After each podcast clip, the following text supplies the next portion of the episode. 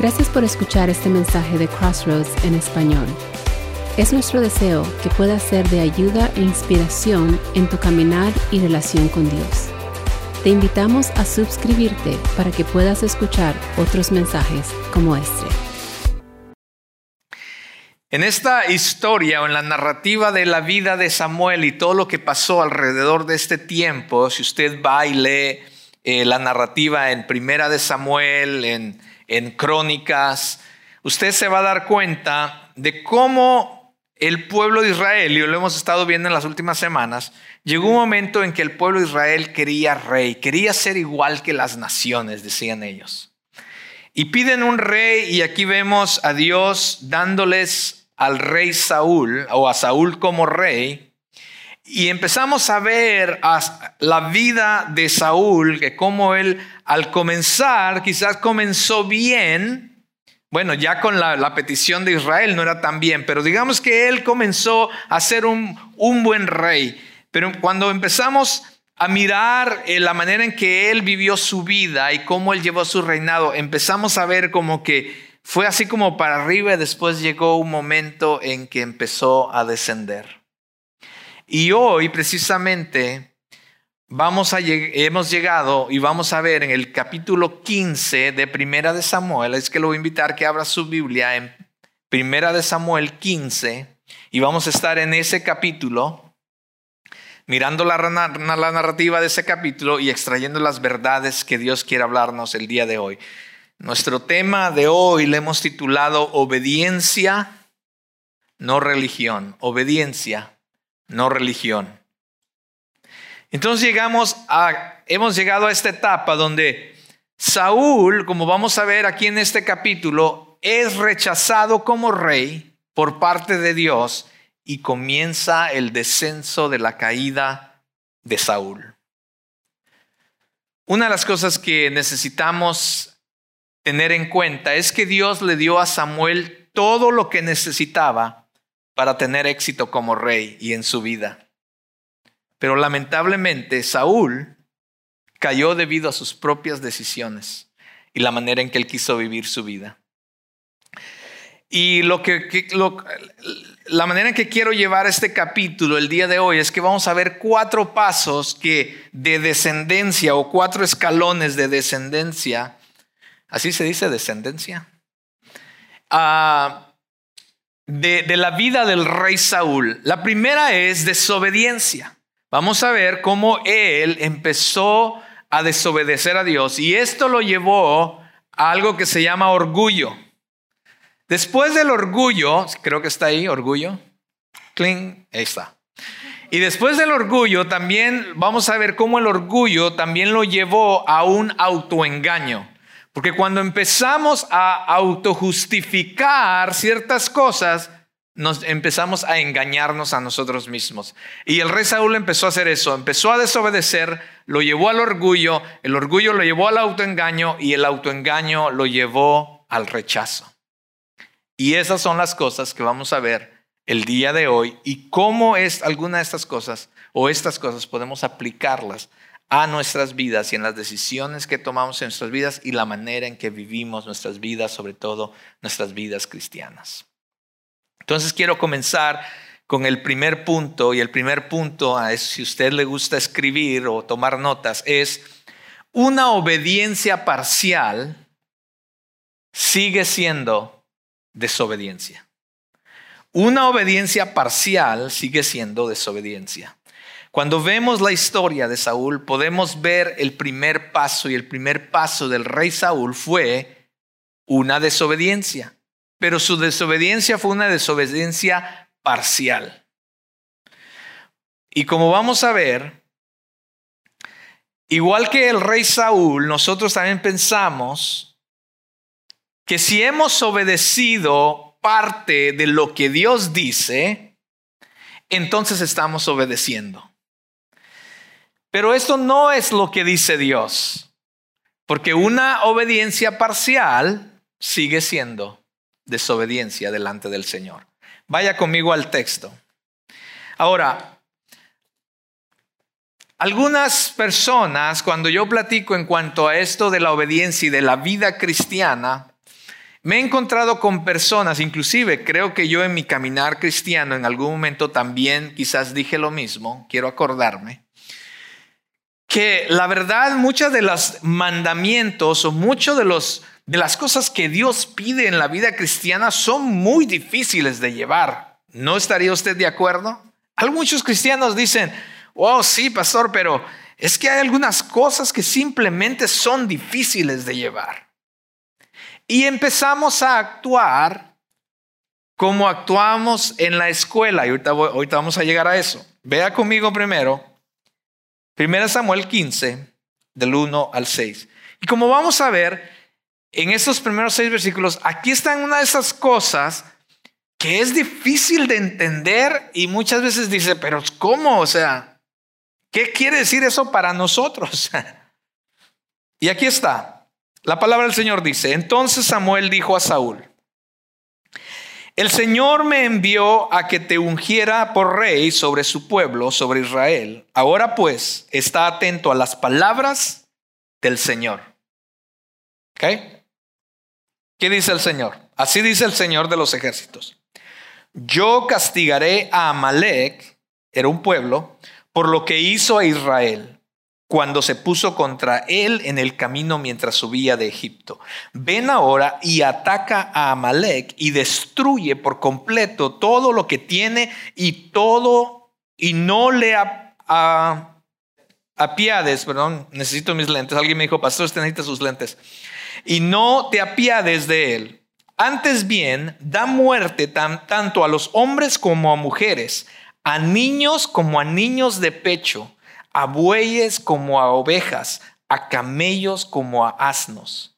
Entonces Saúl convocó al pueblo y los contó en Telaín, doscientos mil soldados de a pie y diez mil hombres de Judá. Saúl fue a la ciudad de Amalek y se emboscó en el valle y dijo Saúl a los quenitas, váyanse, apártense, desciendan de entre los amalecitas, porque yo no los, para que yo no los destruya junto con ellos, porque ustedes mostraron misericordia a todos los israelitas cuando subían de Egipto. Entonces los quenitas se apartaron de entre los amalecitas. Aquí está Samuel dándole a Saúl una orden de parte de Dios. Y la orden era ir a destruir totalmente a todo un pueblo.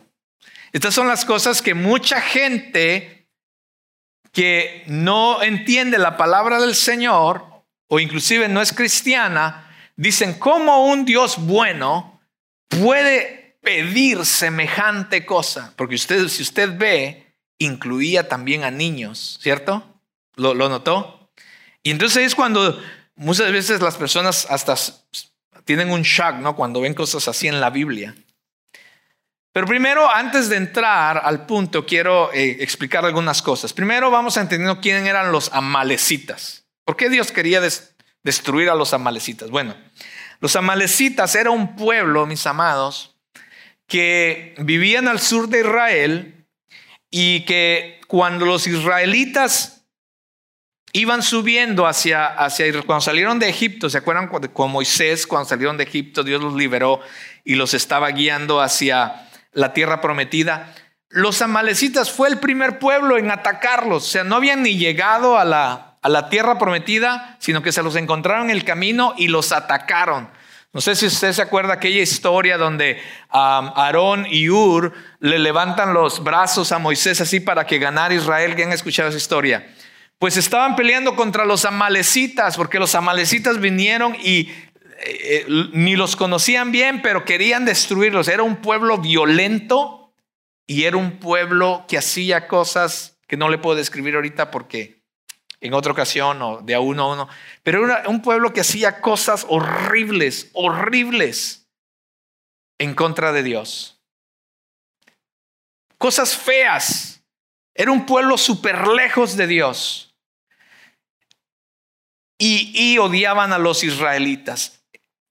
Entonces, aquí está Dios diciéndole a Saúl, voy a usarte a ti y al pueblo de Israel para traer juicio sobre los amalecitas, porque eso es exactamente lo que está pasando.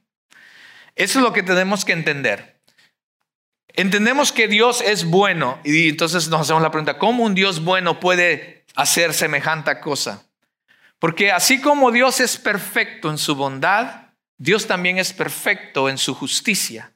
Y como Él es perfecto en todo, en todo lo que Él es, aquí podemos ver a Dios trayendo juicio sobre el pecado de los amalecitas.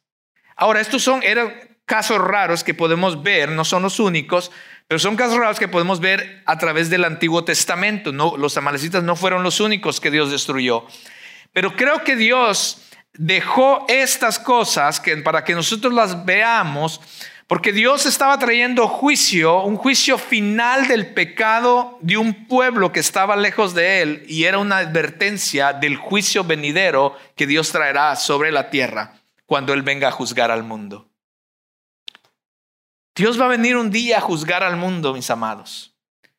Y va a ser una destrucción total para aquellos que no quisieron obedecer o rechazaron la palabra, la enseñanza y a Dios mismo. Y aquí cuando vemos en el Antiguo Testamento estos juicios, estos juicios son simplemente para que nosotros tengamos una vista de que un Dios perfecto en, su justicia, Él va a venir a juzgar el pecado de la humanidad. Y aquí podemos ver esto, Dios haciéndolo y mostrándolo. Dios es siempre justo en sus acciones, mis amados. Y este es un momento en la historia del Antiguo Testamento que podemos ver la perfecta justicia de Dios trayendo juicio sobre un pueblo que estaba lleno de pecado, era violento, odiaba a los judíos y odiaba a Dios. Y estaba usando a la nación de Israel para traer entonces este juicio. Los mandamientos del Señor a veces sí son difíciles, mis amados. Son difíciles de llevar. Y Jesús no solamente vino a darnos gracia, pero también vino a elevar la, la barra para todos nosotros. Los hombres decían, bueno, mientras yo no me acueste con una mujer, no estoy en pecado. Pero Jesús dijo, no, no, no. No es así el asunto. Porque de ahora en adelante Jesús dijo, no solamente es si te acuestas con otra mujer que no es tu esposa, sino si la deseas en tu mente con tu vista y en tu corazón, estás en adulterio. Entonces Jesús viene a elevar la barra y Jesús decía cosas como, eh, si alguien quiere venir en pos de mí, niéguese a sí mismo, tome su cruz y que me siga. ¿Quién podía hacer eso? ¿Quién podía hacer eso? Las multitudes venían delante de Dios, de Jesús, perdón, y Jesús venía y les decía, esto es niégate a ti mismo, toma tu cruz y sígueme. Y muchos se regresaban, se iban. Y Jesús se volteaba a sus doce y les decía, ¿y ustedes también se quieren ir? Porque, mis amados, el seguir a Dios no es fácil. Si le contaron que la vida cristiana era color de rosas y que era fácil, le contaron mal. Porque muchas veces los mandamientos, el seguir los mandamientos del Señor, cuesta mucho. Pero es, aquí es lo que tenemos que aprender. Cualquiera que sea el mandato y el estatuto del Señor, Él nos está llamando a obedecerle completamente. No son fáciles muchas veces, mis amados, los mandamientos del Señor, pero sin embargo, las escrituras nos enseñan que si vamos a obedecer a Dios necesitamos obedecerle completamente y no a medias. 7 y 9, versículos 7 y 9 dice lo siguiente. Saúl derrotó a los amalecitas desde Avila en dirección a Shur, que está al oriente de Egipto. Capturó vivo a Agag, rey de los amalecitas, y destruyó por completo a todo el pueblo a filo de espada Pero Saúl y el pueblo perdonaron a Agag y lo mejor de las ovejas, de los bueyes, de los animales engordados, de los corderos y de todo lo bueno. No lo quisieron destruir por completo, pero todo lo despreciable y sin valor lo destruyeron totalmente. ¿Qué es lo que está pasando? Obediencia parcial. Obediencia parcial. Yo no sé si usted estudió aquí o, estudió en otro. Em, yo, yo estudié aquí, así es que les voy a. Mi ejemplo va a ser de la escuela cuando fui aquí. En la preparatoria o en la high school, eh, nosotros aquí en las escuelas se maneja algo que se le llama ah, GPA, Grade Point Average. Es, el averaje de cómo vas en, la totalidad de los grados de las diferentes materias que estás llevando. Entonces yo en la high school eh, aprendí, o todos, no solamente yo, pero todos mis compañeros, todos los que yo conocía, en la high school y en la universidad, aprendimos a jugar un juego. El juego era de que investigábamos cuál era el mínimo con el que teníamos que pasar los grados y entonces si, en si yo era malo en matemáticas y me iba a agarrar una, un, 60 o una D, yo decía, bueno, este, tengo que aprovechar, por ejemplo, voy a agarrar la, decía, yo voy a agarrar la, la materia de español, porque yo sé español, y me voy a agarrar una A ahí. Entonces 100 y 60 me van a dar 80. ¿Ve cómo está el juego? Entonces decía yo, y si me saco 80, entonces al final va a ser una B y voy a pasar bien el grado. Y empezábamos a jugar este juego, todos lo hacíamos. Creo que hasta ahorita usted va a cualquier high school, universidad, y los chicos juegan ese juego. De mirar cuál materia puedo agarrar una A y las demás que, que no, no soy muy bueno, que no quiero mucho estudiar en cuanto a eso, no importa si la saco mal. Al final, con que tenga un buen averaje, un 80, puedo pasar bien. Y mi papá y mi mamá me van a dar un premio. Así pensábamos, o así pensamos todavía. Y esa mentalidad la traemos aquí a la iglesia y a, nuestra vida con Dios. Decimos, bueno, si, si yo hago ciertas cosas acá, me saco una A con Dios, y quizás estas otras cosas que no soy muy bueno, no importa si saco mal aquí un, un, mal grado con Dios acá, siempre y cuando me haga estas cosas bien con Dios, Él va a estar tranquilo y me va a dar al final una B o un 80 y voy, a estar bien y entonces voy a recibir las bendiciones de Dios. Queremos jugar ese juego con Dios, pero ese juego con Dios no existe con Él. O pasas o no pasas una de las, una de las ah, materias que en high school que tenía que yo que llevar era natación. En natación, cuando eh, yo, no podía mucho, o sea, sabía poquito nadar porque mi papá me enseñó tirándome a la, alberca eh, y no, no sabía nadar muy bien. Entonces, cuando llegamos a, en high school, cuando me dicen tienes para graduarte, eso es en California, para graduarte tienes que tomar natación. Ok. Y pues ahí estoy en natación yo. Pero este, esta, esta materia natación no era de si te podías tener una D, una C, una B o una A. Esa no era de esas. En natación, o pasabas o no pasabas. O, o pasabas o te ahogabas. ¿Sí? Pues mis amados, la vida cristiana es igual. La vida cristiana no es de, de jugar el juego con Dios. Bueno, si yo hago estas ciertas cosas aquí bien, no importa si las otras las hago mal. La vida cristiana no es así. La vida cristiana es o pasas o te ahogas. Una desobediencia parcial, una obediencia parcial, mis amados, es una desobediencia es desobediencia a Dios. Aquí está Saúl, le salva la vida al rey Agag y toma lo mejor de los animales. Conservó todas aquellas cosas que él, que él decía que eran bueno y destruyó aquellas cosas que él decía que era malo.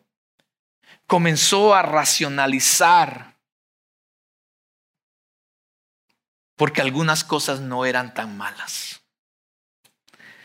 en el cristianismo, muchos que, mis amados, Muchas veces caemos en esto. Empezamos a, real, a racionalizar en qué cosas no son tan malas. En qué cosas podemos quizás, ah, bueno, Dios, va a estar bien si... Y empezamos a jugar este juego, mis amados. Pero podemos ver que la obediencia de Saúl fue una obediencia parcial y por lo tanto fue una desobediencia a Dios. Los mandamientos del Señor, la guía que Él nos dejó, de la manera en que nosotros debemos vivir, es para obedecerse por completo, mis amados. Y yo estoy con usted. No es fácil vivir una vida cristiana como Dios la desea. Pero aquí está el punto. Dios sabe eso también, porque somos pecadores. Y es precisamente por el cual en su gracia nos envió un Salvador. Él nos envió a Jesús quien obedeció perfectamente la vida aquí en la tierra, obedeciendo hasta el punto todos los mandamientos de Dios sin, sin encontrar, sin haber pecado en él. Después Él murió en la cruz por nosotros, ofreció su vida perfecta en sacrificio por cada uno de nosotros, por nuestros pecados, para que entonces los que creamos en Él seamos salvos.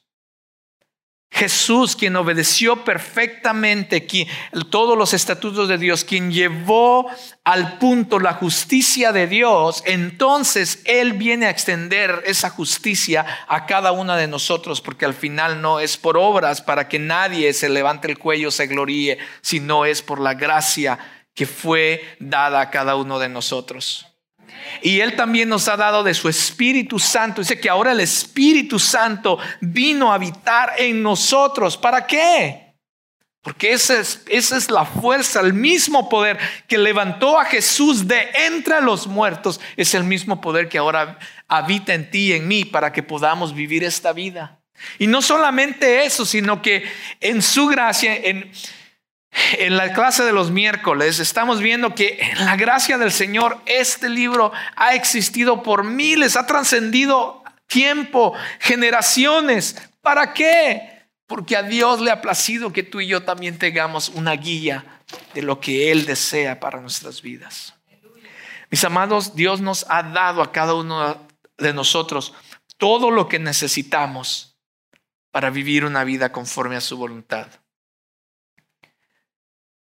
Y entonces, Él sabe y nosotros sabemos que nuestras propias fuerzas no vamos a poder lograr, en nuestra propia voluntad no vamos a poder lograr el obedecer totalmente a Dios. Pero Él nos ha dado estas cosas, mis amados. Necesitamos a Jesús, a su Espíritu Santo, necesitamos conocer de su palabra para poder caminar en rectitud con Él. Recuerda, una obediencia parcial es desobediencia. Y esto nos lleva al segundo punto de lo que pasó en la vida de Saúl. Segundo punto es el orgullo siempre te llevará a la caída. El orgullo siempre te llevará a la caída. Proverbios 16, 18 dice, de la destrucción, delante de la destrucción va el orgullo y delante de la caída la arrogancia de espíritu. Proverbios 16, 18. Entonces no debería de sorprendernos que el orgullo formara parte de la caída de Saúl. Lo triste de todo esto, mis amados, es que Dios se entristece y a Dios le duele cuando, cuando nosotros pecamos. A Dios le duele, se entristece cuando no somos obedientes a Él. Vea lo que dice los versículos 10 y 11. Entonces vino la palabra del Señor a Samuel. Me pesa haber hecho rey a Saúl, porque ha dejado de seguirme y no ha cumplido mis mandamientos. Y Samuel se conmovió y clamó al Señor toda la noche. Dios sabe todas las cosas. Él sabía lo que estaba pasando en la vida de Saúl. Él sabía que Saúl se iba a apartar del Señor.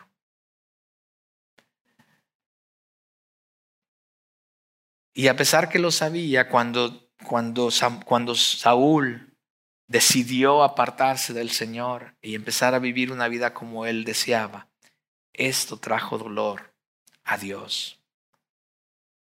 En el Nuevo Testamento también Pablo nos de esto a cada, nos recuerda de esto a cada uno de nosotros cuando dice que no entristezcamos al Espíritu Santo, por el cual nosotros fuimos sellados también. ¿Cómo entristecemos al Espíritu Santo? Cuando pecamos, cuando somos desobedientes, cuando no llevamos una vida como Él desea. Ojalá que cuando recordemos que cada, que cada vez que pecamos en contra de Él, él se entristece. Ojalá que este pensar y, y que nos recordemos de esto nos motive entonces a obedecer más a Dios.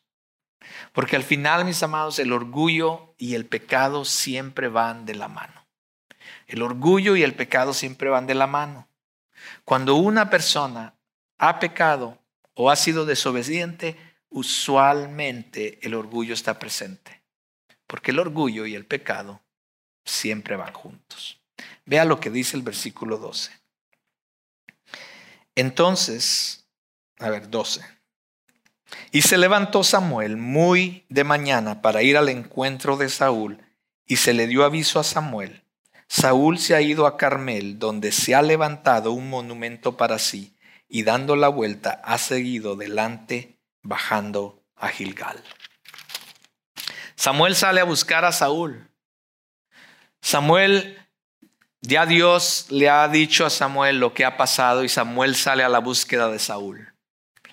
Y lo empieza a buscar y empieza a preguntar, ¿dónde está Saúl? ¿Dónde está? Y, entonces le dicen, bueno, se ha ido allá y se ha ido acá. Y se da cuenta que Saúl se ha, eh, ha empezado a hacer monumentos para él. Monumentos de lo que ha logrado, de su grandeza, de las batallas que ha eh, ganado, ha empezado a construir estatuas alrededor del reino, en lugar de darle la gloria al Señor. Ha erigido monumentos en su honor. Y quizás tú y yo no vamos a levantar estatuas en nuestro nombre, a menos que quizás hayas hecho algo muy extraordinario en el pueblo o la ciudad de donde tú vienes, que era, no, vamos a levantarle un monumento a esta persona. Pero usualmente quizás no vamos a levantar una estatua para nosotros, pero lo que sí levantamos son monumentos a nuestro orgullo cuando no admitimos nuestro pecado y nuestra debilidad. Levantamos monumentos en nuestro honor cuando presumimos de los logros que hemos alcanzado en la vida. Cuando nos negamos a darle el crédito y la gloria a Dios, nos estamos levantando monumentos para nosotros. Cuando nos negamos a escuchar consejo y obedecer a Dios, estamos elevando un monumento a nuestro orgullo. Para aquellos que usamos las redes sociales, Simplemente ve a tu muro o ve al muro de alguna persona. ¿Cómo estamos usando las redes sociales? ¿Usamos las redes sociales para darle gloria a Dios, para levantar el nombre del Señor en alto, para expandir su reino? ¿O lo que vemos en los muros de las personas o en sus ah, redes sociales simplemente son monumentos a sí mismo o a otras personas o a otras cosas de este mundo. Simplemente vayamos ahí a las redes sociales y se darán cuenta. El orgullo, mis amados, es pecado y el pecado es orgullo. Siempre que elegimos pecar, estamos eligiendo nuestro propio camino en vez del camino de Dios. Y eso se llama orgullo. Proverbios 8:13 dice, el temor del Señor es aborrecer el mal. Y después dice, el orgullo, la arrogancia, el mal camino, la boca perversa, yo aborrezco, dice Dios. ¿Notó que el orgullo, la arrogancia y el mal camino están entrelazados? No se puede separar el pecado del orgullo. Y la caída del hombre precede del orgullo, mis amados. Cuando vemos la vida de Saúl, podemos ver que su orgullo contribuyó a su caída. Primero empezó a desobedecer o según él, bueno, él no, él no creía que estaba desobedeciendo a Dios. Empezó a, a, obedecer parcialmente. Algunas cosas las voy a obedecer, otras no las tengo que obedecer. Y eso lo llevó al orgullo. ¿Ok? La tercera cosa que vamos a ver en la vida de Saúl, en su, en su descenso, es que autojustificarse es engañarse a sí mismo. Autojustificarse es engañarse a sí mismo. El pecado, mis amados, es engañoso.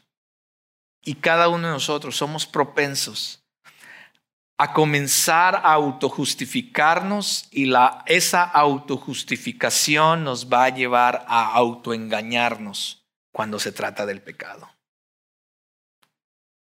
¿Has notado que muchas veces te molesta cuando, cuando alguien más peca, pero nunca vemos nuestro propio pecado? ¿Yo soy el único? Ves las noticias y ves cosas que pasan en el mundo y dices, ay, ¿cómo es posible que estas personas, ay, no, ojalá que los que se pudran en la cárcel? ¿Y tú?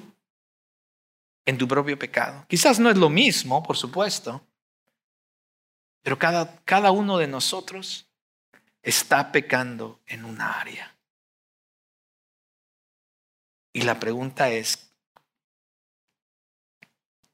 ¿te estás autojustificando a ti mismo? Mis amados, no intentes justificar tu pecado. Veamos versículos 13 al 16. Entonces Samuel vino a Saúl y Saúl le dijo, bendito seas del Señor. Vea cómo, cómo Saúl, ¿ah? vea cómo lo hace. Bendito seas del Señor. He cumplido el mandamiento del Señor. Pero Samuel dijo, ¿y qué es este balido de ovejas en mis oídos y el mugido de bueyes que oigo? Y Saúl respondió, o los han traído de los amalecitas porque el pueblo perdonó lo mejor de las ovejas y de los bueyes. ¿Para qué? Bueno, para sacrificarlas al Señor tu Dios.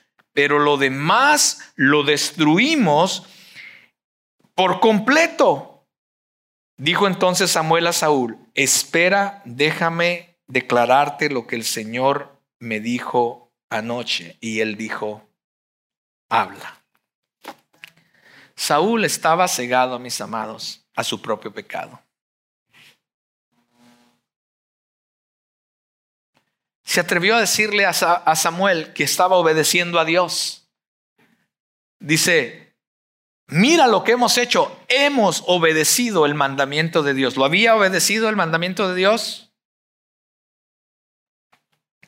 Cuando Samuel lo cuestiona acerca de todo el ganado, todo lo que estaba escuchando, todo eso que estaba, Saúl automáticamente, como desde el principio allá en el huerto del Edén, lo que aprendimos, una de las cosas que aprendimos del pecado desde el principio fue culpar a alguien más. Y aquí está Saúl usando la misma técnica que hasta el día de hoy la seguimos usando todos. Y entonces Saúl le dice, Ah, eso que hoy es el pueblo. El pueblo decidió eso, el pueblo quería y empezó a autojustificarse. Y no solamente eso, sino, oh, pero déjame decirte, ¿por qué es que lo trajimos? No, no, trajimos lo mejor para entonces dárselo a Dios. ¿Ves lo que está pasando, mis amados? Empieza a autojustificar el pecado que había hecho. Se empieza a autoengañar a él mismo pensando que lo que estaba haciendo estaba bien. Mis amados, muchas veces el pecado nos va a llevar a, usar este tipo de cosas en nuestra vida, de empezar a autojustificarnos o a culpar a alguien más o, o, inclusive empezar a culpar las circunstancias a nuestro alrededor. Pero Proverbios 16 dice, todos los caminos del hombre son limpios ante sus propios ojos, pero el Señor sondea los espíritus, ve los espíritus, ve nuestro corazón. Tú piensas que estás bien, yo pienso que estoy bien cuando estoy haciendo algo, pero Dios que conoce nuestro corazón sabe exactamente lo que está pasando. Mis amados, cuando pequemos, no tratemos de autojustificar nuestro pecado. Él, él conoce todas las cosas, Él ya sabe. Y quizás es más, nos está dando la oportunidad de que nos arrepintamos y que podamos recibir perdón de Él. Otra cosa que podemos ver a, continuación es que cuando, si nosotros en, vez de autojustificarnos empezamos a pensar en quién es Dios y su bondad, en amado, su bondad nos puede impulsar a obedecer. Vea lo que Samuel hace en los, en los próximos versículos 17 y 18. Y Samuel dijo, no es verdad, le recuerda, se acuerda que la semana pasada creo que Samuel siempre le quería recordarle al pueblo de la bondad de Dios. No se olviden de la bondad de Dios. Y aquí está Samuel haciendo lo mismo con Saúl. Y Samuel dijo, no es verdad que aunque eras pequeño a tus propios ojos, fuiste nombrado jefe de las tribus de Israel y el Señor te ungió rey sobre Israel. Y que el Señor te envió en una misión y te dijo, ve y destruye por completo a los pecadores, los amalecitas, y lucha contra ellos hasta que sean exterminados. ¿Por qué pues no obedeciste la voz del Señor, sino que te lanzaste sobre el botín e hiciste lo malo ante los ojos del Señor? Él le dice, mira lo que Dios ha hecho contigo. ¿Por qué? ¿Por qué si Dios ha sido tan bueno contigo? ¿Por qué has desobedecido? ¿Por qué estás haciendo este pecado? Mis amados, no, no olvidemos la bondad de Dios, no olvidemos de dónde Dios nos ha sacado como para regresar a Él. No olvidemos esas cosas que el Señor ha hecho con nosotros. Dios le dio todo lo que Saúl necesitaba para triunfar, para ser un buen rey. Y sin embargo, él decidió caer y hacer eh, y seguir sus propias malas decisiones. Mis amados, muchas veces caemos en lo mismo nosotros. Dios nos ha dado todo para que podamos llevar una vida conforme a su voluntad, pero muchas veces decidimos mejor seguir nuestras propias decisiones y voluntad. Y una de esas malas decisiones que Saúl tuvo y que muchos de nosotros, también caemos es de olvidar la bondad de Dios para con nosotros. Y Pablo nos recuerda esto en Romanos 2.4 cuando dice, ¿O tienes en poco las riquezas de su bondad y tolerancia y paciencia, ignorando que la bondad de Dios te guía al arrepentimiento? Pablo nos recuerda estas cosas también. El pecado es engañoso, mis amados, y a veces olvidamos lo que Dios ha hecho por nosotros y cuando y cuánto le debemos. La bondad de Dios más bien debería impulsarnos a la obediencia. La bondad de Dios deberíamos y no buscar autojustificarnos. Cada vez que nos autojustifiquemos, amados, estaremos engañándonos a nosotros mismos. Hasta ahorita hemos visto tres, estoy por terminar con el último. Una obediencia parcial sigue siendo desobediencia.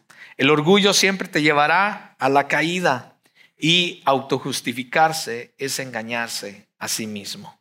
Finalmente, la obediencia es mejor que la religión. La obediencia es mejor que la religión. Lo que hizo Saúl es no poner atención o más bien rechazar la palabra de Dios. Y el rechazar la palabra de Dios, mis amados, es una rebelión en contra de Dios. Vea los versículos siguientes, 20 al 23. Entonces Saúl dijo a Samuel, yo obedecí la voz del Señor y fui en la misión a la cual el Señor me envió. Vea lo que está otra vez. Ahí está terco Saúl. Y he traído a Agar, rey de Amalek, y he destruido por completo a los amalecitas. Pero el pueblo tomó del, del botín ovejas y bueyes, lo mejor de las cosas dedicadas al anatema, para ofrecer sacrificio al Señor tu Dios en Gilgal. O sea, pues de qué ¿De qué te preocupas, Dios? ¿Con que, con que, con que venga a la iglesia de vez en cuando, con que dé mi diezmo, con que te sirva en algún ministerio. ¿Cuál es el problema? Es lo que Saúl está diciendo. Y entonces Samuel responde. Versículo 22. Samuel dijo, ¿Se complace el Señor tanto en holocaustos y sacrificios como en la obediencia a la voz del Señor? Entiende, el obedecer es mejor que un sacrificio y el prestar atención que la grasa de los carneros. Porque la rebelión es como el pecado de adivinación y la desobediencia como la iniquidad e idolatría por cuanto tú has desechado la palabra del Señor, Él también te ha desechado para que no seas rey. Saúl todavía no lo ha entendido, todavía quiere razonar, todavía quiere autojustificar. Y entonces Samuel dice, mira, ya basta de Déjame ir al punto de todo lo que está pasando, le dice Samuel. Has rechazado la palabra de Dios y por tanto Dios te ha rechazado a ti. Porque rechazar la palabra de Dios, el no obedecer la palabra de Dios es rechazar la palabra de Dios. Y rechazar la palabra de Dios es rechazar a Dios. Nuestros sacrificios, mis amados, no tienen sentido ni valor si no hay obediencia. Mis amados, podemos venir a este lugar, levantar las manos, cantar todas las canciones que usted quiera, escuchar todos los sermones que usted desee, hacer, estar, ser parte de un ministerio, servir en la iglesia si usted quiere. Pero si no llevamos una vida conforme a la voluntad y obediencia que Dios requiere, de nada sirve todo lo que hagamos. Nos podemos autojustificar, mis amados, de diferentes maneras. Nos podemos autojustificar inclusive de cómo llevamos nuestra vida cristiana, por qué no somos fieles en algunas cosas. ¿Por qué no estudiamos la palabra? ¿Por qué no llevamos una vida ferviente de oración, de devoción a Dios y búsqueda de Él? Y empezamos a culpar a otras cosas, las circunstancias. Bueno, es que usted no sabe, pastor. No, mi, vida es muy agitada. Mis amados, podemos autojustificarnos y autoengañarnos de muchas maneras. Pero la realidad es que el Señor conoce el corazón de cada uno de nosotros. Él sabe la motivación, la razón y el sentir por qué hacemos lo que hacemos y vivimos la manera en que vivimos. Mis amados, con, con mucho amor les voy a decir lo siguiente. No podemos, porque esto también va para mí, no podemos simplemente venir a este lugar para sentirnos bien en nuestra conciencia escribiendo un cheque a Dios y luego seguir viviendo la vida que queremos vivir. No podemos. Nos estamos engañando a nosotros mismos. Dios está buscando obediencia, obediencia a su palabra y no solamente que lleves una religión. El cristianismo no es otra religión, amado. Si tú eras parte de otra religión y dices, bueno, es que ahora soy cristiano. ¿Y qué quiere decir eso? Pues ahora voy a otra iglesia. Nomás te cambiaste de iglesia, ahora vas a otro edificio. Ahora haces otro tipo de cosas. Antes hacías esto, esto, esto, pero ahora como eres cristiano, ahora haces esto, esto, esto. Eso se llama religión, mis Simplemente cambiaste de religión. Y eso no es a lo que Dios nos está llamando. Religión es la lista de cosas que hacemos simplemente para sentirnos bien acerca de Dios y nuestra conciencia. Pero nuestro corazón está lejos de vivir una vida conforme al Señor. Pablo nos recuerda esto en 1 Tesalonicenses. Por lo demás, hermanos, les rogamos y los exhortamos en el Señor Jesús que tal como han recibido de nosotros instrucciones acerca de la manera en que deben andar y agradar a Dios.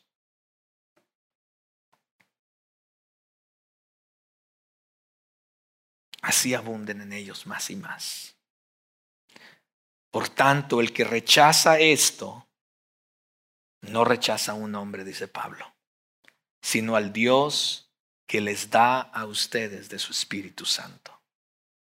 Rechazar la palabra de Dios es rebelión en contra de Dios, mis amados. Y las consecuencias de esa desobediencia, de vivir una vida cristiana de esa manera, las consecuencias, mis amados, pueden ser duraderas y dolorosas. Terminemos la historia. Entonces Saúl dijo a Samuel, he pecado en verdad he quebrantado el mandamiento del Señor y, sus, y tus palabras, porque temí al pueblo y escuché su voz. Ahora pues te ruego que perdones mi pecado y vuelvas conmigo para que adore al Señor. Pero Samuel respondió a Saúl, no volveré contigo, porque has desechado la palabra del Señor y el Señor te ha desechado para que no seas rey sobre Israel. Cuando Samuel se volvió para irse, Saúl asió al borde de su manto y éste se rasgó. Entonces Samuel le dijo, Hoy el Señor ha arrancado de ti el reino de Israel y lo ha dado a un prójimo tuyo que es mejor que tú. También la gloria de Israel no mentirá ni cambiará su propósito, porque él no es hombre para que cambie de propósito. Saúl respondió, he pecado, pero te ruego que me honres ahora delante de los ancianos de mi pueblo y delante de Israel y que regrese conmigo y que regreses conmigo para yo para que yo adore al Señor tu Dios. Volvió Samuel tras Saúl y Saúl adoró al Señor. Como acto final de desesperación y algo simbólico, dice que Saúl se da cuenta finalmente de lo que ha hecho y de lo que ha pasado. Y se lanza a Samuel, a los pies de Samuel, y le rasga, dice, la esquina de la túnica de Samuel.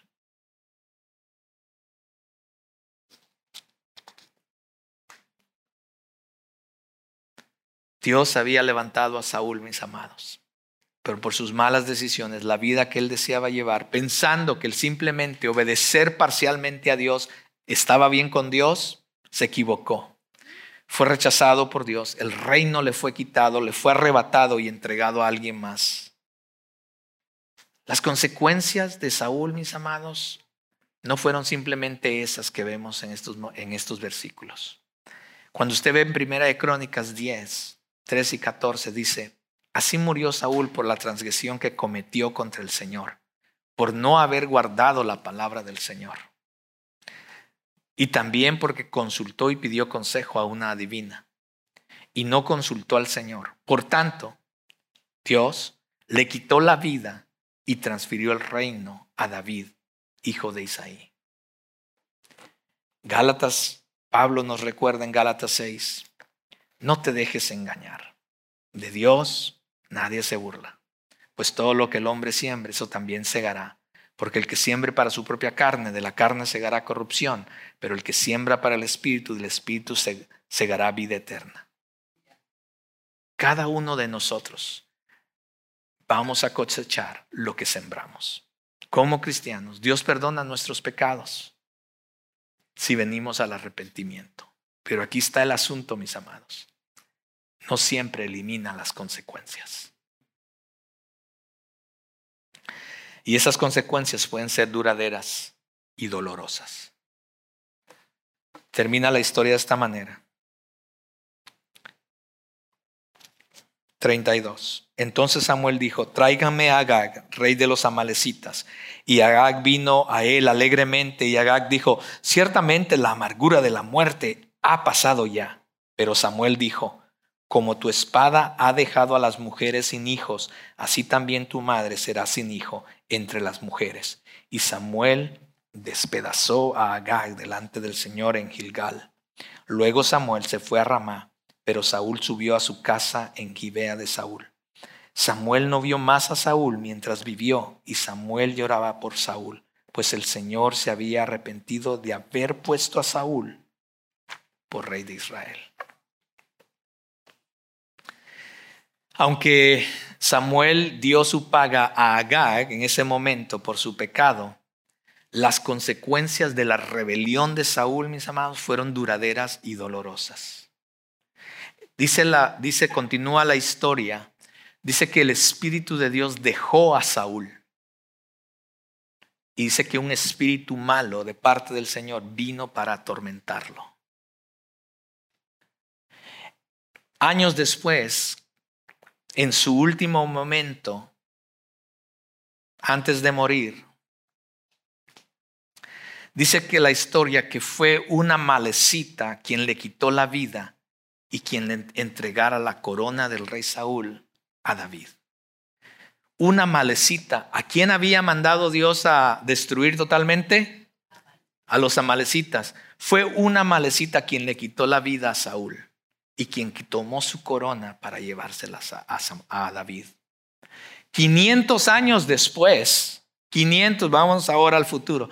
500, 550 años después de, lo, de esto que acabamos de leer, mis amados, en el libro de Esther usted empieza a ver la historia y fue una malecita quien odiaba a los judíos y quien quería destruir a los judíos en el tiempo de Esther. Y de ahí se desarrolla la historia de Esther. Pero fue una... ¿Qué hubiera pasado si Saúl hubiera obedecido a Dios como él deseaba que le obedeciera? Pero las consecuencias, mis amados, muchas veces son dolorosas y duraderas. Termino con esto. Aunque como podemos ver, la historia de esta es una historia trágica y triste, ¿cierto? Era innecesario, fue, era innecesario morir y terminar de esa manera, de la manera en que terminó Saúl, mis amados. Era innecesario.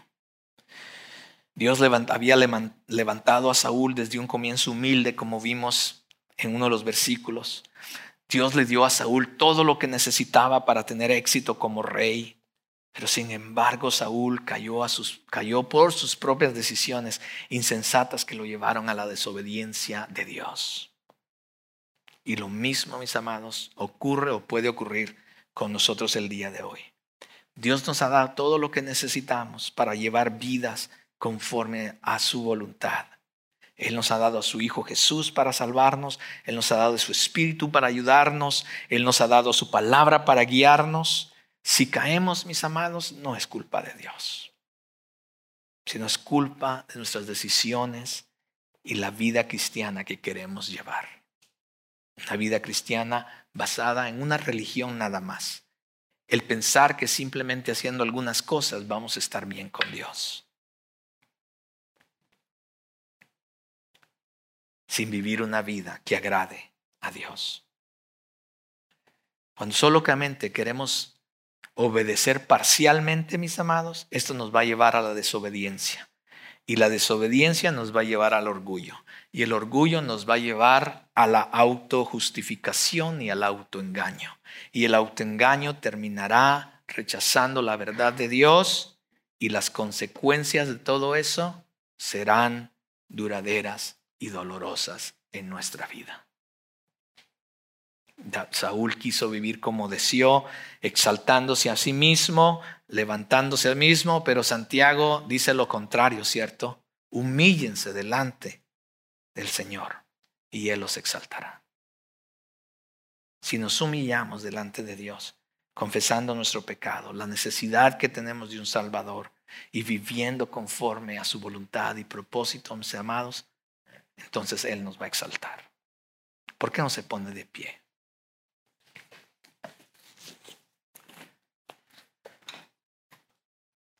Señor, al mirar la historia y la vida de Saúl,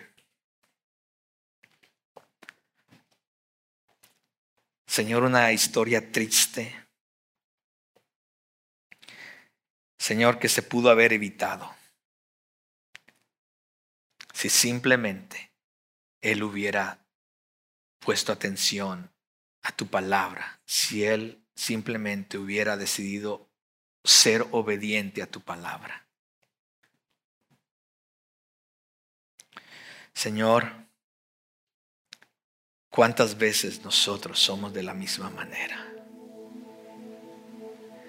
Pensando y jugando un juego que si somos buenos en algunas cosas, tú vas a estar tranquilo. Pues no importa si fallamos en otras.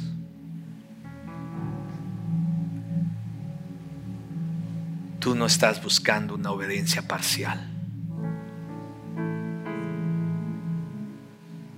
Tú no nos estás llamando a darte una parte de nuestra vida y otra parte y otras áreas de nuestra vida no. Tú nos estás llamando y diciendo, el que quiera venir en pos de mí debe negarse a sí mismo, morir totalmente a nosotros mismos, a todos mis deseos, a todas mis preferencias, a mi pecado, a mis pensamientos, a mi voluntad. Tomar nuestra cruz, dice.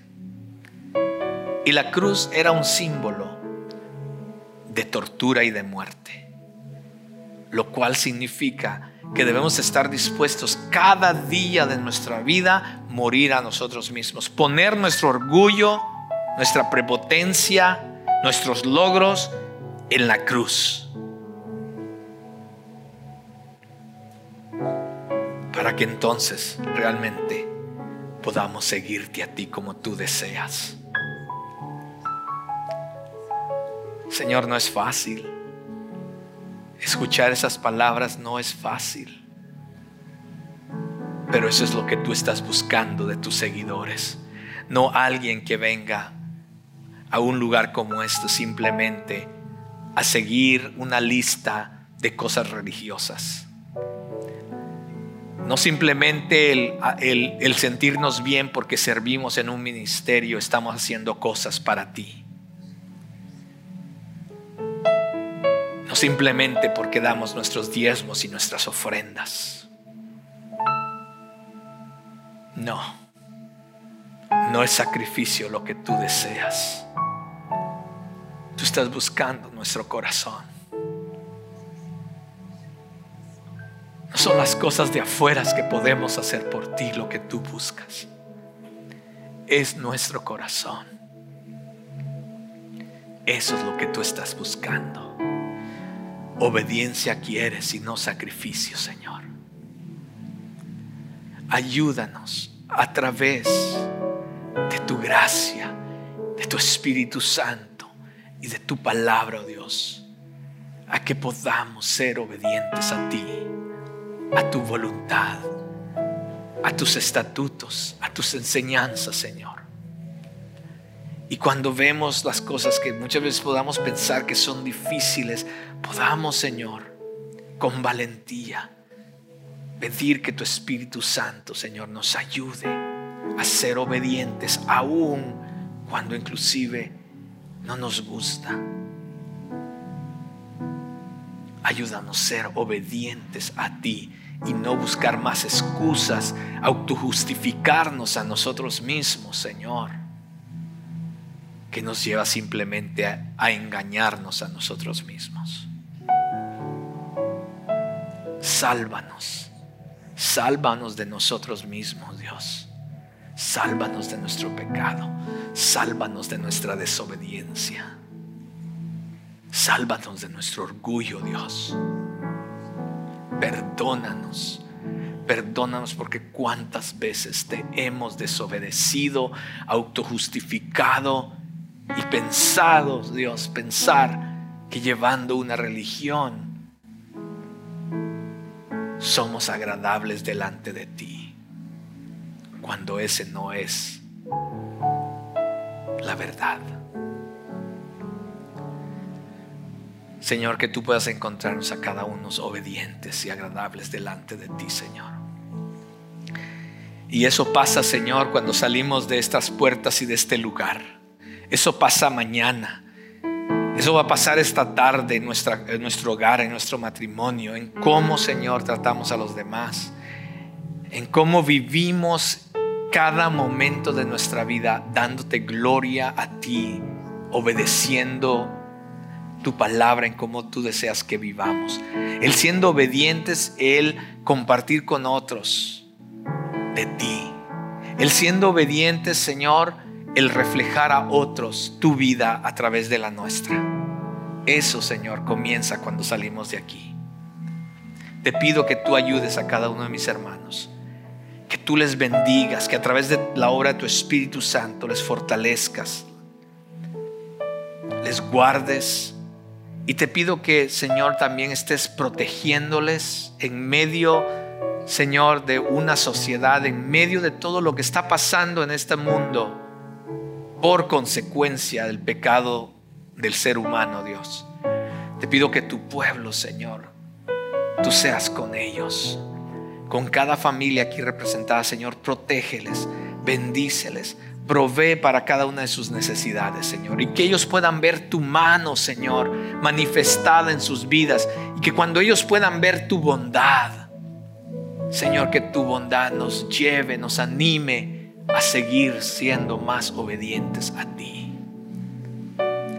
Te pido esto en Cristo Jesús, quien murió y dio su vida, Señor, por cada uno de nosotros. Porque sin Él nada somos, Señor. Es por su gracia por la justicia que nos ha dado, ahora que podemos, Señor, ser llamados hijos tuyos. Y somos una nación santa, Señor, delante de ti, por el sacrificio de tu Hijo. Señor, bendíceles, guárdales y guíales en Cristo Jesús. Amén y amén. Que el Señor les bendiga, mis amados. Vamos a vivir la vida que Dios desea para nosotros. Esperamos que hayas disfrutado este mensaje.